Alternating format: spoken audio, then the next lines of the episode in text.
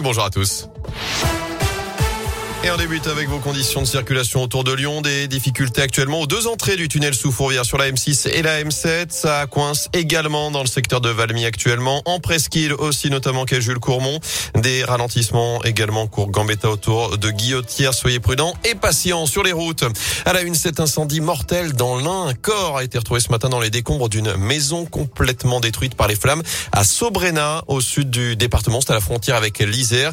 Les pompiers sont intervenus vers 3 3h30 cette nuit. Ils ont notamment découvert la voiture du propriétaire stationnée devant. Autre incendie cette fois à Amberieux. C'était hier soir vers 19h. Un feu dans la cuisine d'un resto qui s'est propagé ensuite à la toiture. Les flammes menaçaient le bar tabac voisin et une habitation. Deux personnes ont inhalé des fumées et ont été prises en charge par les secours. Elles ont été évacuées à l'hôpital pour des examens. 360 foyers au total ont été privés d'électricité pendant environ deux heures. À Lyon, les suites de l'accident mortel jeudi dernier dans le troisième arrondissement. D'après le progrès, une information judiciaire a été ouverte pour homicide involontaire aggravé. Un motard de 61 ans a perdu la vie dans un choc avec une ambulance à l'angle de l'avenue Lacassagne et de l'avenue Félix Fort.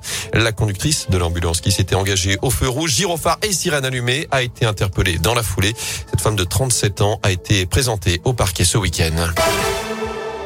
Dans l'actu également, la barre des 20 millions de rappels de vaccins sera franchie dans la journée. C'est ce qu'annonce ce matin Olivier Véran. Alors que plus de 3000 patients sont désormais en réanimation du jamais vu depuis le mois de mai en France. On rentre dans une période de forte turbulence. C'est ce que dit ce matin Gabriel Attal, le porte-parole du gouvernement, assure que le variant Omicron rebat les cartes. Il est nettement plus contagieux que tout ce qu'on a connu.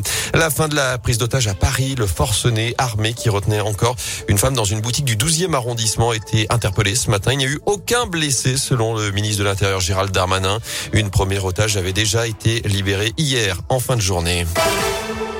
En foot, l'OL commence à faire le ménage. D'après le journal de l'équipe, le club aurait envoyé des courriers d'exclusion aux supporters qui ont été formellement identifiés dans les débordements vendredi dernier lors du match face au Paris FC en Coupe de France. Match, je vous le rappelle, interrompu à la mi-temps après des incidents autour du parcage lyonnais. Ils ont 18 mois d'exclusion leur ont été infligés. C'est le maximum légal. L'OL a également porté plainte contre eux.